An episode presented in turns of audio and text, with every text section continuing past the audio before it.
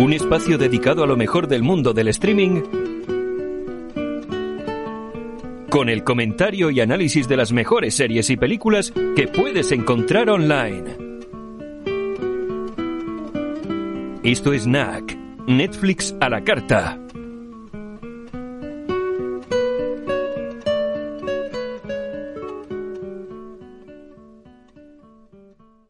¿Qué tal, Martín? ¿Qué tal, Antonio? ¿Cómo andas? Bien, aquí en casa con este NAC, hoy sí ya de series. Mm, yo traigo una serie que quizá la serie no sea muy conocida, pero está ambientada en una sagas, en una, una saga de películas eh, que empezaron allá por cerca del año 2000 y que sí son muy, muy conocidas y desde mi punto de vista muy interesantes. Mm, sí, sí, coincido absolutamente. bueno, ahora cuando diga el nombre de la serie y empiece ya, sabrán los oyentes de lo que estoy hablando. Efectivamente, Antonio. ¿Tú qué nos traes? Yo también traigo una serie de Amazon Prime Video, se llama Upload.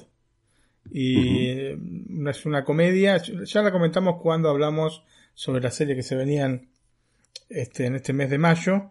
Y la verdad que me gustó.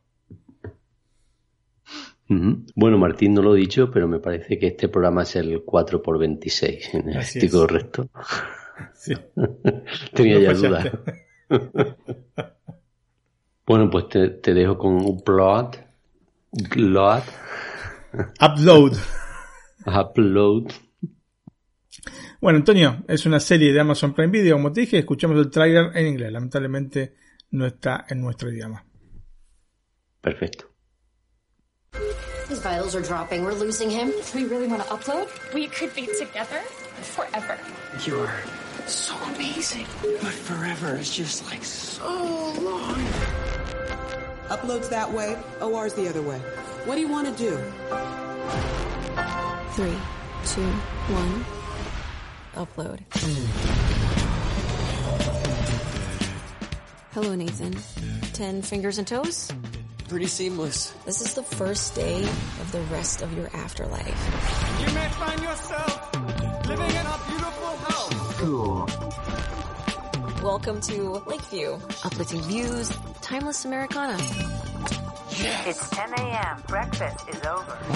No! It's not even real food! New guy coming through. This one. Do I dare? Dare. Yes. Hey, boundaries. Cute. He thinks he's cute. You may ask yourself, how did I get here? Denied. In-app purchase required. Is this what you look like for real? You're not some old dude or something? No, this is me. You're a little cutie. So I understand you were in a bad place yesterday. Uh, It's only weird if you make it weird.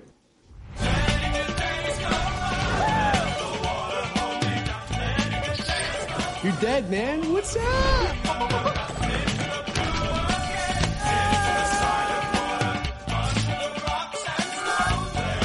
Oh, fuck. There's a guy I might like. What's he do? He's in computers. You know you can walk on water whenever you want. No way.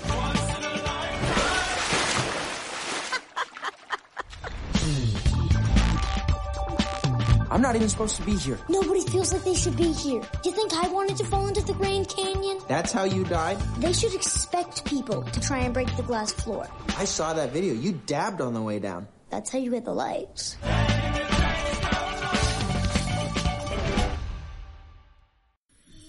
Bueno, la premisa desde la que parte la serie es interesante, muy interesante. Aunque bueno, no del todo original, ¿no? Transferir la esencia de una persona a un mundo virtual para poder continuar, entre comillas, ¿no? Viviendo aún después de la muerte física. Eso ya me suena de alguna serie más reciente. Sí. De que- Netflix. efectivamente. Este punto de partida, como decía, ya lo hemos visto en series como Black Mirror, ¿no es cierto? Eh, el episodio de San Junípero, el cuarto de la tercera temporada, justamente gira alrededor de esto. Pero también en películas, inclusive con algunos años a sus espaldas, ¿no? Como por ejemplo Que ha Tron. traído aquí también. Efectivamente, Tron del 82, de Lawnmower Man, el cortador de césped este, en español del año 1992, una película con Pierce Brosnan, o la misma Matrix, ¿no? Del 99, Bueno. entre otras, entre muchas otras. Sí, no, en eso no había pensado yo, pero tienes toda la razón también, sí. Lo cierto es que, eh, como dije, eh, de mejor o peor manera se trata de un concepto que ha sido explorado anteriormente. Aunque el enfoque en este caso, ¿no? en el caso de Upload, se asemeja más al del capítulo de Black Mirror, en realidad, ¿no? que al de las películas que te mencioné. Pero, ¿qué es lo que tiene esta propuesta de diferente? ¿no? Porque si ya se trató ante- anteriormente, ¿qué es lo que cambia con Upload? Bueno, más allá del planteamiento de ficción del que parte, tal vez cerrado en los parámetros temporales, porque se ubica a tan solo una década y poco más de nuestros días, y francamente un avance de ese tipo en la realidad virtual y en algunos cánones de la sociedad actual los veo difíciles en un lapso de tiempo tan breve. ¿No? Así que, eh, más allá entonces de este planteamiento de ficción del que parte, se trata en esencia de una comedia romántica con algunos toques de intriga. Entonces, esta es, digamos, el diferencial que tiene respecto a estas otras eh, películas y series que te mencioné. Entiendo. Bueno, pero pasamos a contar un poco sobre esta primera temporada. La serie nos ubica temporalmente en el año 2033, ¿viste? Te dije 10 años y un poquito más. Es un futuro donde los seres humanos son capaces de cargar la propia conciencia, por eso se llama upload, ¿no?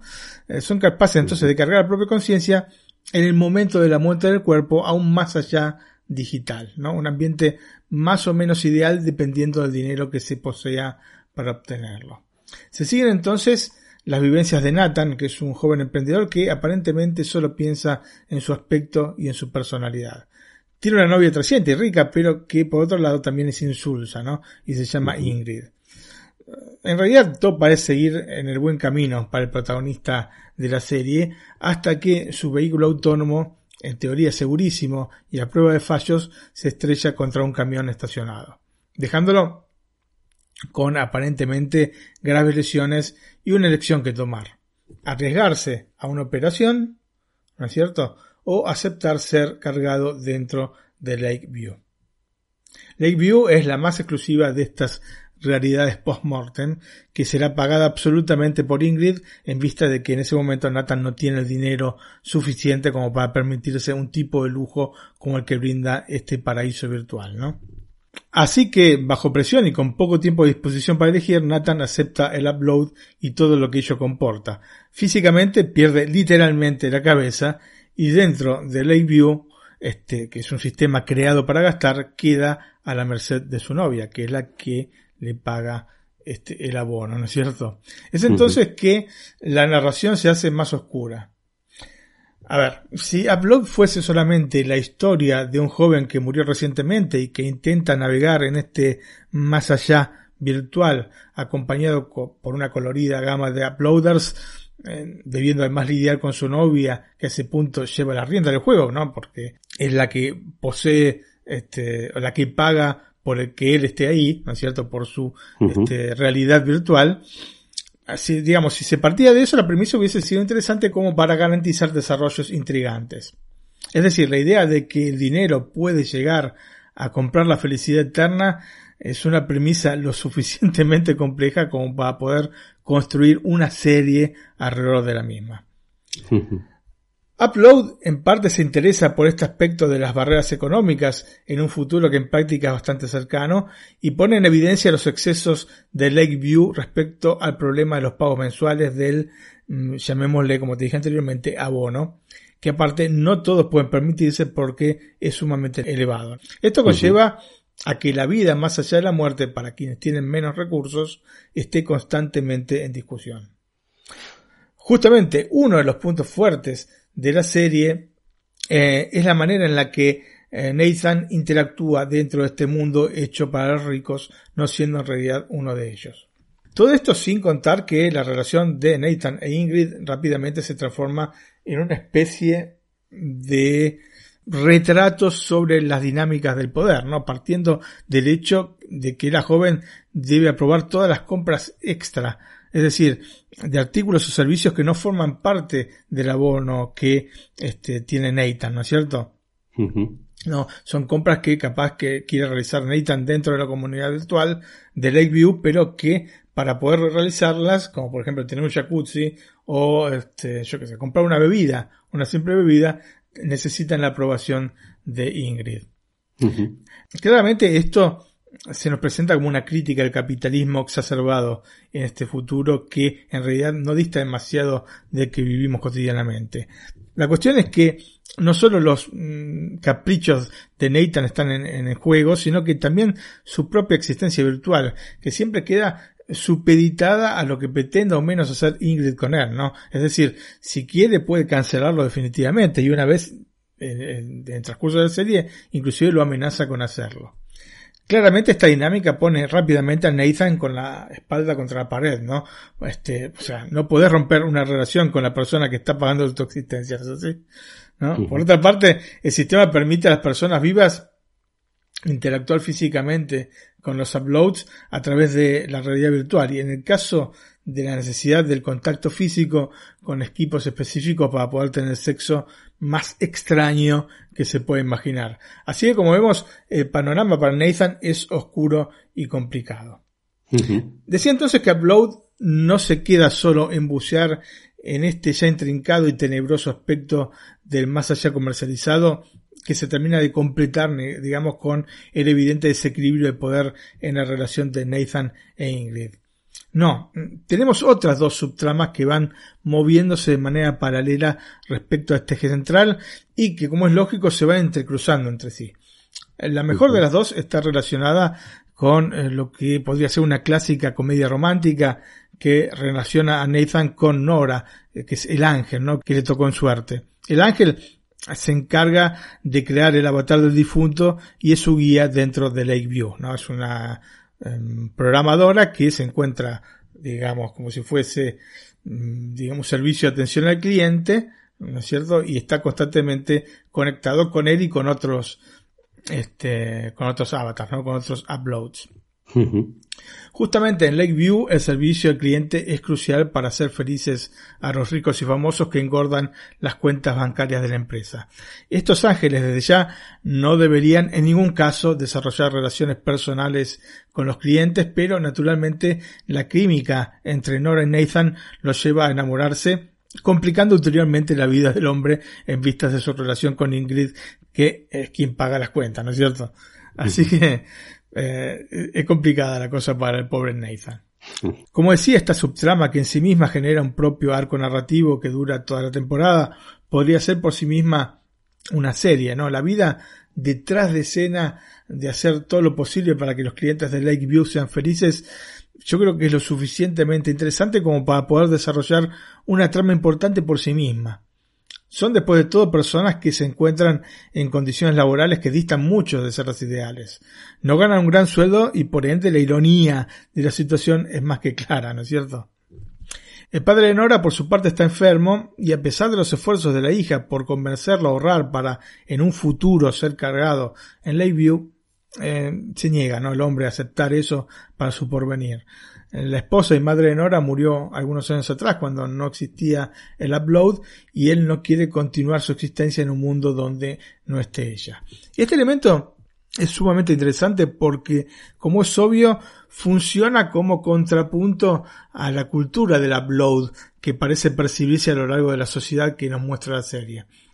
Si bien este aspecto eh, no termina desarrollándose ampliamente, me queda la sensación de que es un elemento que podría ser utilizado en siguientes temporadas como para desarrollarlo más profundamente en un plano, yo diría que metafísico, ¿no es cierto? Esta condición de eh, este hombre que no quiere estar dentro del upload para poder este, ir al cielo, ¿no es cierto? Con, con la esposa, es así, eh, como lo piensa y el padre de Nora. Así que me parece una cosa interesante que se puede desarrollar realmente con aristas bastante profundas en alguna temporada sucesiva. Veremos si este, recogen el guante y realizan algo por el estilo esta gente, ¿no? Los creadores de la serie.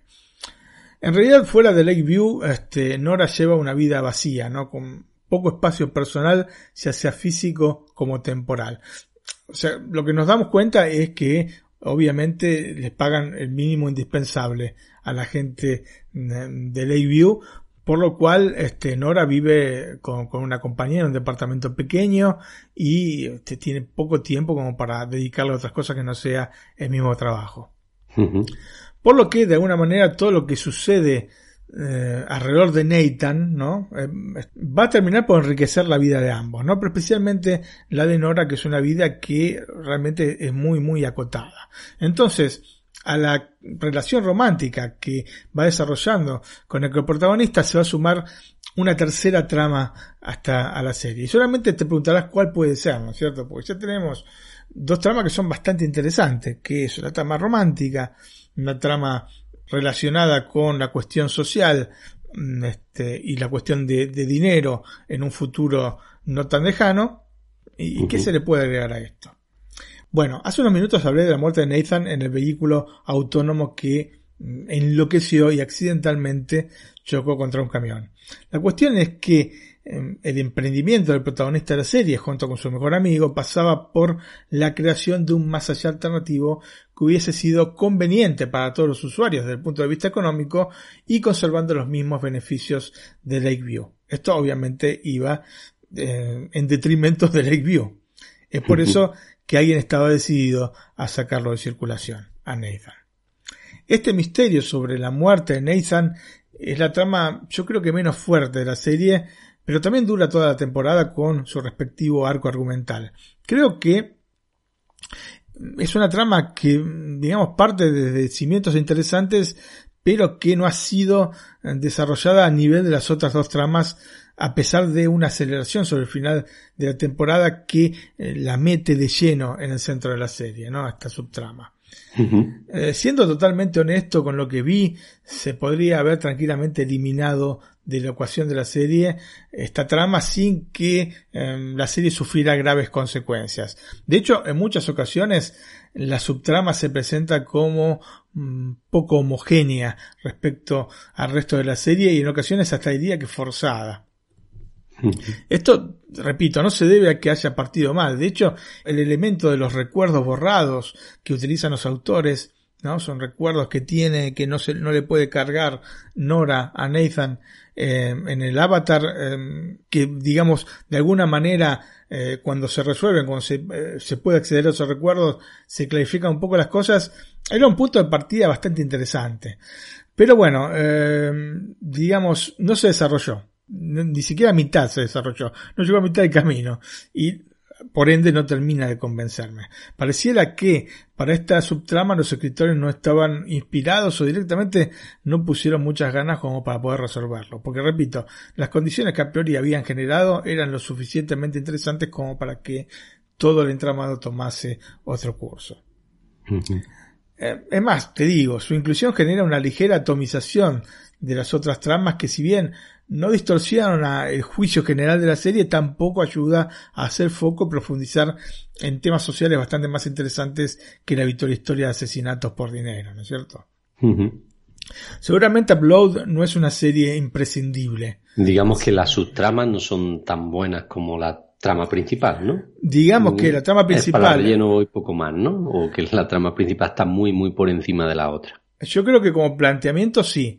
Está bien desarrollada igualmente, irónicamente, la subtrama romántica está muy bien desarrollada, mejor aún que la trama principal, y después tenemos esta otra que prácticamente no está, si bien el planteamiento eh, de inicio es bueno, después no se desarrolla bien.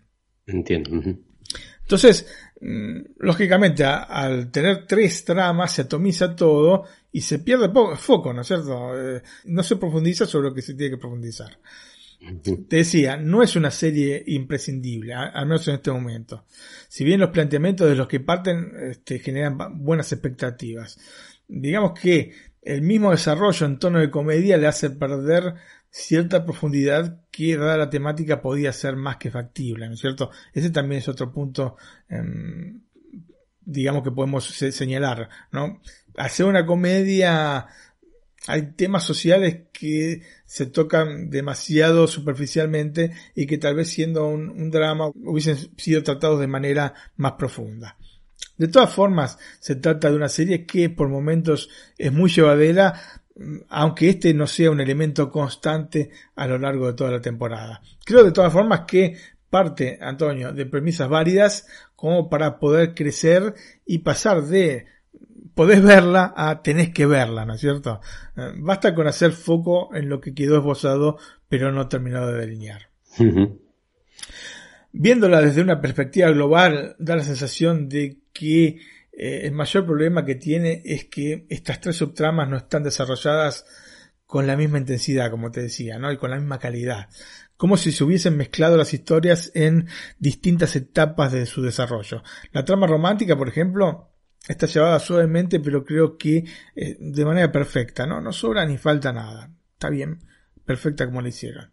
En lo que respecta a la que considero la trama más importante, que es la de este análisis del equilibrio de poder tanto individual como de la sociedad en su conjunto, en clave futura y con todo este agregado tecnológico, está medio camino. Creo que es la que tiene más posibilidades de desarrollo futuro y desde ya es el elemento diferenciador al que los autores le deberán por fuerza dar más impulso si quieren llegar a una tercera temporada porque bueno, la segunda ya fue confirmada por Amazon.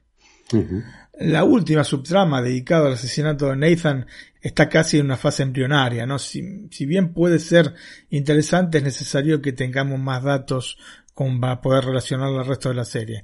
Por el momento parece un contenido extra sin demasiado que contar. Aunque claro, los capítulos que se acercan más a esta trama cuentan con un ritmo mayor. Pero bueno, creo que no hay que confundir ritmo con desarrollo, ¿no? No siempre más movimiento implica mayor calidad. Al fin y al cabo, en un momento, hasta el mismo Nathan dice no tener interés por saber si fue o no asesinado. Así que con eso, más o menos te gráfico cómo está la cosa. Eh, así que bueno, el problema, Antonio, que en definitiva le veo a la serie, no es de potencial, sino de desarrollo. Nivelando hacia arriba las tramas, ¿no? Las dos, las otras dos tramas junto a la romántica, que para mí está bien, este, delineada, este resultado puede ser más que interesante. El creador de la serie es Greg Daniels, el mismo de la versión norteamericana de The Office, de El Rey de la Colina, no la serie animada, y de Park and Recreation. Así que es un tipo que conoce mucho del sector, ¿no es cierto? En este mismo periodo se estrenó otra serie de Daniels en Netflix, se llama Space Force, una serie que realmente yo tenía muchas expectativas y francamente me desilusionó tantísimo Antonio. Space Force, realmente no, no, no sé cómo... Yo tenía pensado inclusive traer acá Netflix a la carta, pero después de lo que vi no puedo de ninguna manera traerla.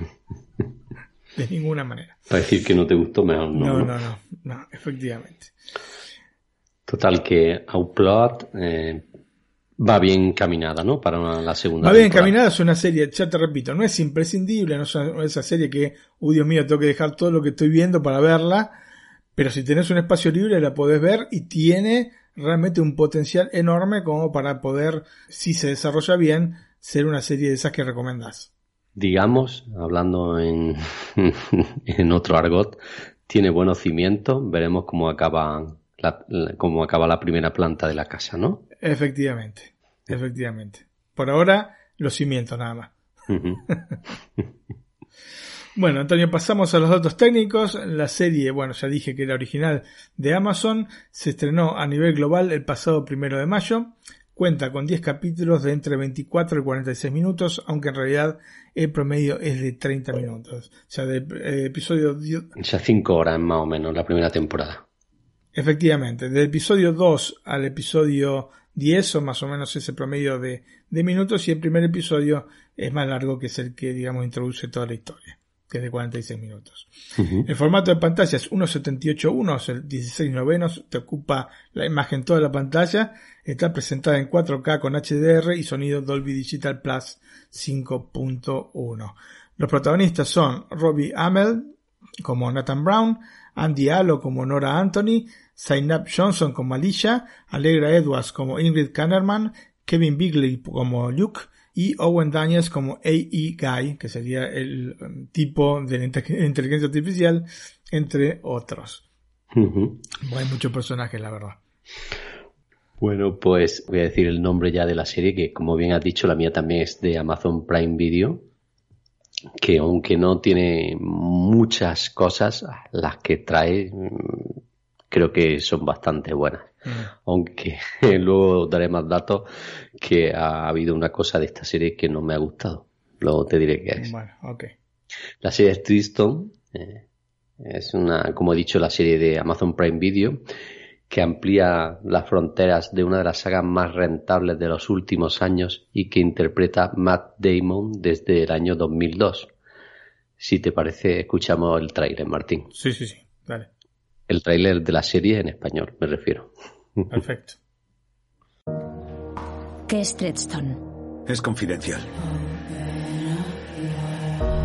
Donde tú ves a personas, yo veo recursos. Los soviéticos controlan un programa diseñado para crear armas humanas. ¿Con qué fin? Para conseguir que la gente hiciera cosas que nunca se plantearía hacer. Alguien los está despertando. Lo sé.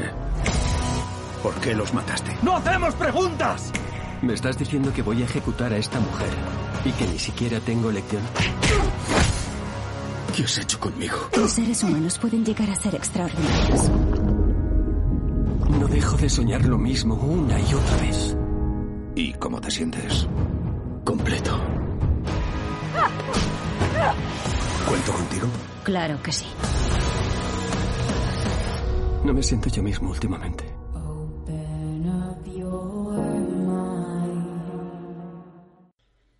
Martín, la serie llegó el pasado febrero a Amazon Prime Video sin hacer mucho ruido. Está basada en las novelas de Robert Landon, quien creó el exitoso personaje de Jason Bourne. ¿Quién no conoce al soldado convertido en arma de matar que ha olvidado su pasado y del cual podemos ver hasta cinco películas en la gran pantalla, más una sexta en camino y que ha interpretado hasta ahora Matt Damon? Ya si nos suena, ¿verdad, Martín? Sí, sí, sí, cómo no. En realidad, Matt Damon eh, participó hasta ahora en cuatro. Las primeras tres, después hubo una cuarta. Sí, la, en la quinta quinta, supongo que es la que va a hacer ahora, ¿no? No, no, no. Hubo tres películas que- en las que trabajó Matt Damon. Después hubo una cuarta Que no habla, de, que habla de la historia, pero no trabaja Matt Damon. O sea, no es que alguien lo reemplazó, sino que toca un tema distinto referido a la Que no saga. aparece el actor. No aparece el actor ni el personaje. Y después sí eh, tenemos una quinta película en la cual vuelve eh, Matt Damon. Bueno, pues yo tenía aquí un dato erróneo, bien corregido por tu parte. Con Tristan la historia salta a la pequeña pantalla de una forma un poco diferente, sin Jason Bourne, sin Damon y con un nuevo grupo de personajes que abren nuevos y excitantes caminos para esta franquicia. Mm. Bueno, o eso esperaba. La serie deja atrás el legado del personaje más famoso de Landon para centrarse en el programa secreto de adiestramiento que creó sus grandes traumas y le dejó amnésico y que da precisamente nombre a la serie. Sí. Es momento de sumergirnos en el verdadero mecanismo de este programa, ¿no? que tiene el objetivo de modificar la mente de los reclutas para convertirlos en asesinos altamente cualificados que responden a órdenes sin pararse a pensar en las consecuencias que traen estos asesinatos, ¿no? O estos hechos, ¿no? Sí.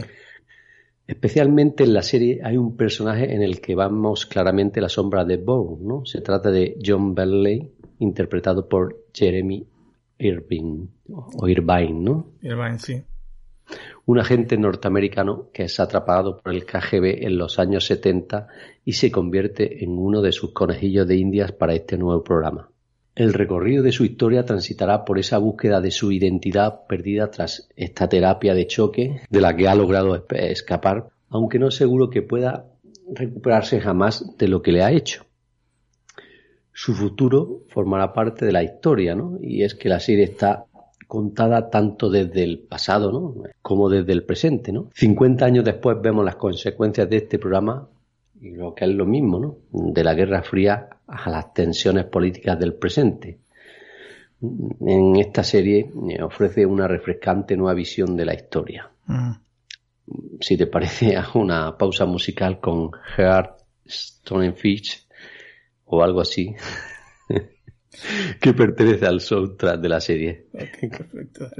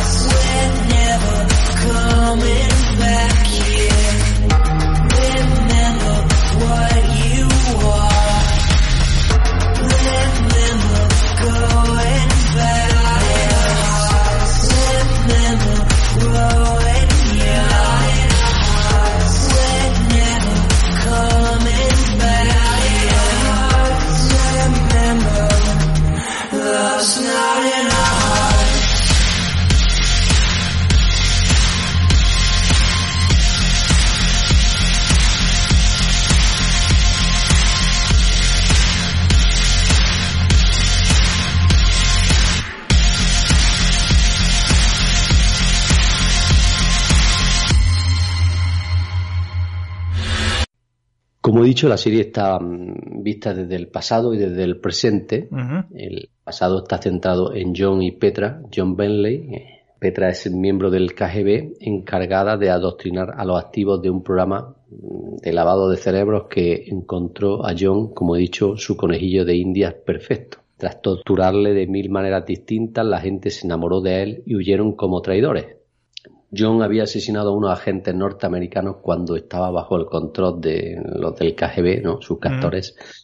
Y ahora sus compatriotas también desconfían de él. No saben si se ha escapado como agente doble o realmente se ha escapado del programa. Sí, sí. Eh, esto, como digo, un callejón sin salida que le llevará a estar primero bajo el control del doctor Gustav Meisler y después capturado finalmente por la CIA.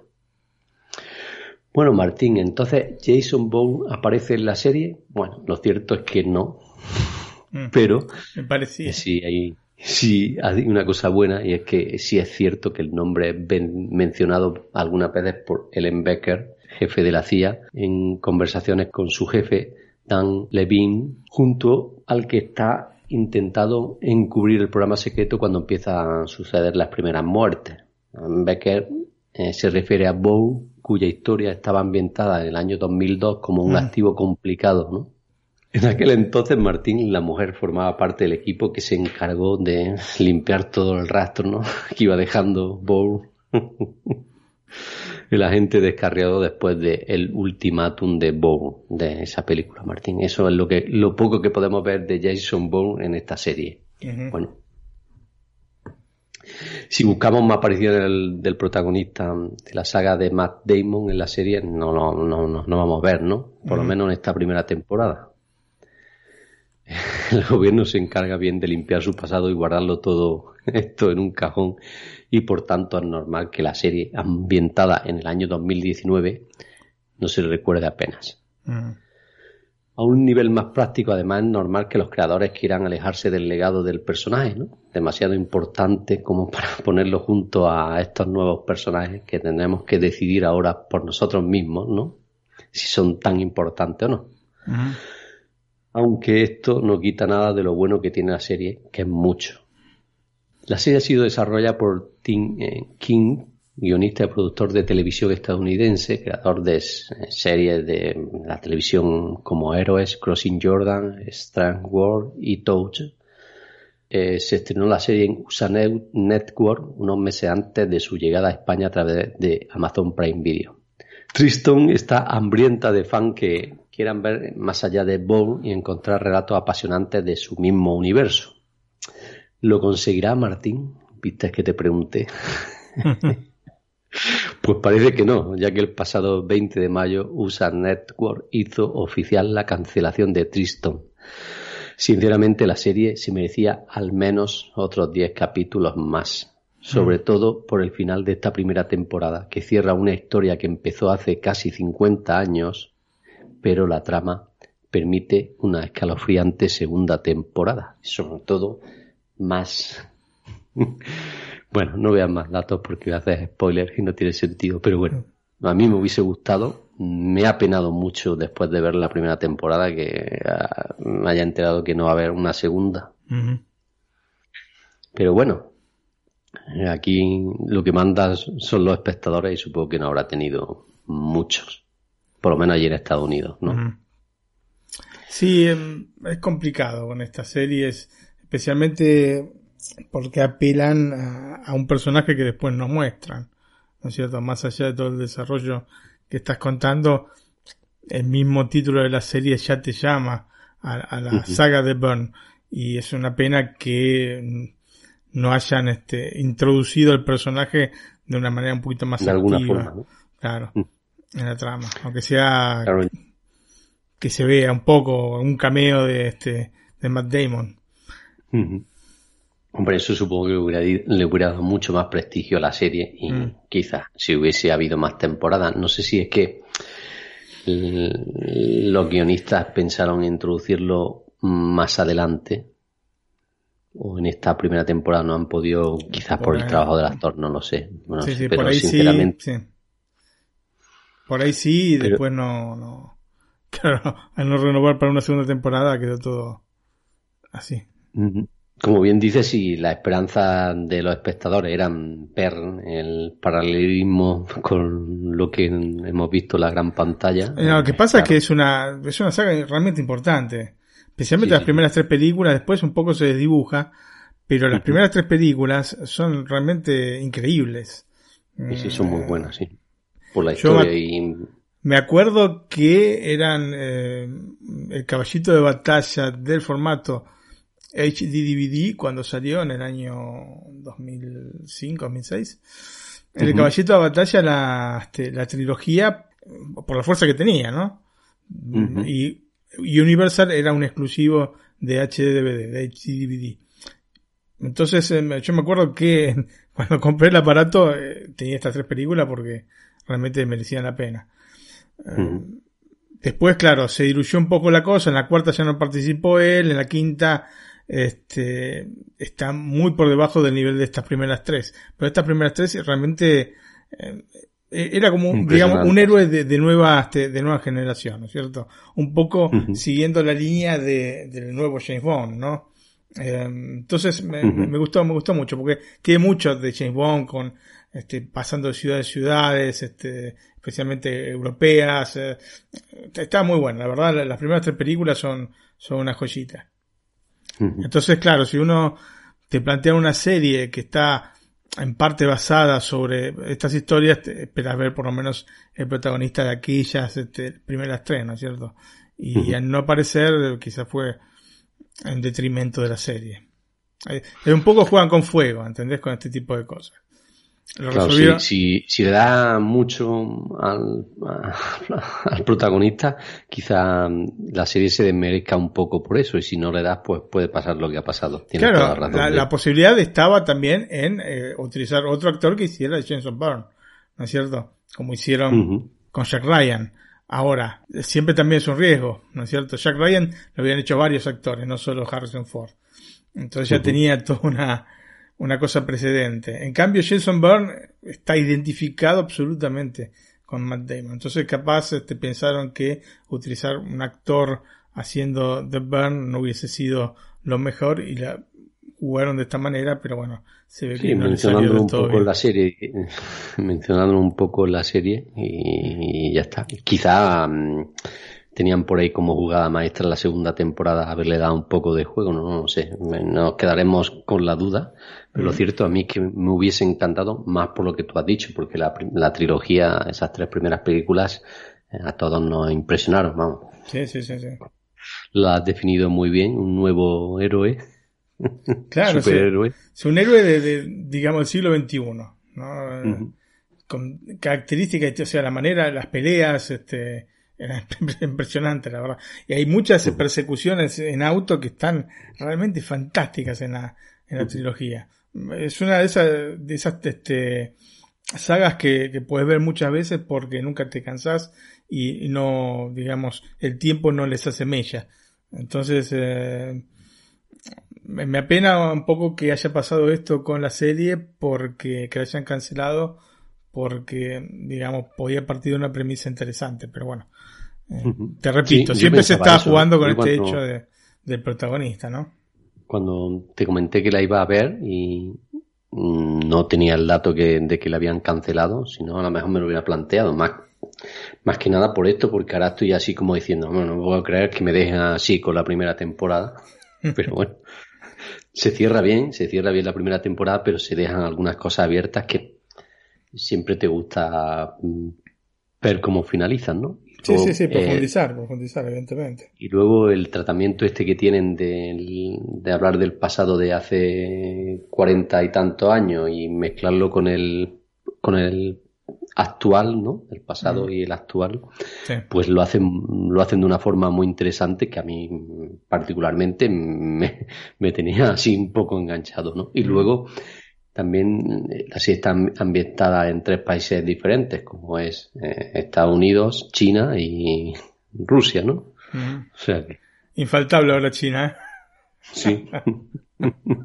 Está, lo hacen muy bien. Será porque pena, quieren vender la serie en los mercados chinos Supongo. Bueno, Martín, pasamos a los actores principales. Me voy a nombrar los principales, hay algunos más, ¿no? pero estos son los que intervienen en la mayoría de los capítulos. Jeremy Irvine de John Berley, Emilia Schul de Petra, Michelle Forbes de Ellen Becker, Michael Gaston de Dan Levine, Han Hai-hu,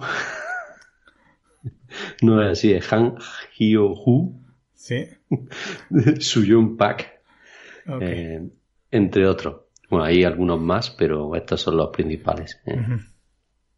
Los datos técnicos. El no comentado, la serie de Amazon Prime Video cuenta con una temporada eh, con un total de 10 capítulos de entre 53 minutos para el primero, que es el más largo, hasta los 40 minutos del episodio 8, que es el más cortito. La, ca- la calidad de imagen en 1080p con sonido Dolby Digital Plus 5.1 creo que es el sonido, Martín. Sí así es Correcto, ¿no? Lo he dicho bien. Correcto, sí, sí, sí. Dolby Digital Plus es una variante del Dolby Digital tradicional, eh, un poquito mejor, con un poquito menos de compresión. Se escucha un poco mejor, pero sinceramente tenés que tener un, equipo de audio muy, muy bueno Que como para notar la ¿no? Como para notar la diferencia. Este, cuando, digamos, el equipo no puede decodificar el Dolby Digital Plus, te lo toma como Dolby Digital 5.1, así que en ese sentido no hay problema. Pero aunque tengas un equipo con Dolby Digital Plus, ya ya los equipos, digamos, estándar de hace varios años tienen este formato, pero aún así no es que es un, un cambio epocal entre el Dolby Digital 5.1 y el Dolby Digital Plus 5.1. Sí, tienes que tener un oído muy fino para, Sí, sí. para notar la diferencia. Sí hay ¿no? diferencias con los formatos sin compresión, ¿no es cierto? Eh. Dolby True HD o este DTS HD Master Audio. Ujú. Bueno, Martín, pues hasta aquí la serie. Pasamos, si te parece, a dar nuestro correo electrónico. Muy bien, Antonio, nuestro correo es nac.iosmac.es nac.iosmac.es Bueno, ya saben nuestros oyentes que pueden usarlo para enviarnos sugerencias, comentar si les ha gustado el programa, si no les ha gustado, lo que les ha gustado más, las series que suelen ver, las películas que suelen ver, cualquier cosilla. Y también tenemos un, un blog Así es, el blog es nacstreaming.com, nacstreaming.com o netflixiseries.com o netflixalacarta.com, donde van a poder encontrar noticias sobre las distintas plataformas en streaming. En el blog también tenemos acceso a todas las redes sociales y también lo he dicho en muchos otros programas, también tenemos nuestro canal de Telegram y de WhatsApp. si alguno de nuestros oyentes quiere entrar en algunos de esos canales, tanto en el de WhatsApp como en el de Telegram, en el que hablamos de películas y series, pues que nos envíe al correo electrónico que ha dado antes Martín eh, un email pidiendo acceso a alguno de ellos y muy amablemente se lo daremos. Así es, Antonio. Pues nada, llegamos al final de este podcast, eh, de este NAC 4x26, con la música de la semana. Así es. Bueno, el próximo 24 de julio, de no mediar inconvenientes, se estrenará en los Estados Unidos la versión live action del clásico de Disney, Mulan. La película originalmente se debía estrenar el pasado 27 de marzo, pero bueno, a causa del COVID-19 fue pospuesta para la fecha que dije al inicio, ¿no? 24 de julio. De la película de 1998, la película animada, es imposible no recordar la versión del tema central que se llama Reflection, interpretado por Cristina Aguilera. Así que nos vamos con el tema de Cristina Aguilera. Bueno, Martín, antes de que ponga la música, se lo ha olvidado decirle que nos dejen los likes, los Ah, comentarios, sí, efectivamente. tanto en iVoox como en podcast de Apple o de Google, que también está en esa plataforma, O en Spotify. o en Spotify. Chao. Chao. Gracias, gente. Chao, chao.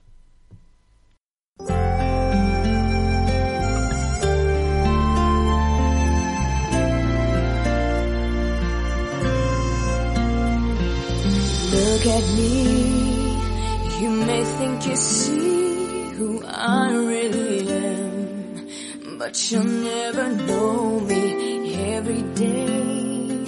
It's as if I play a part. Now I see if I wear a mask, I can fool the world, but I cannot fool my heart.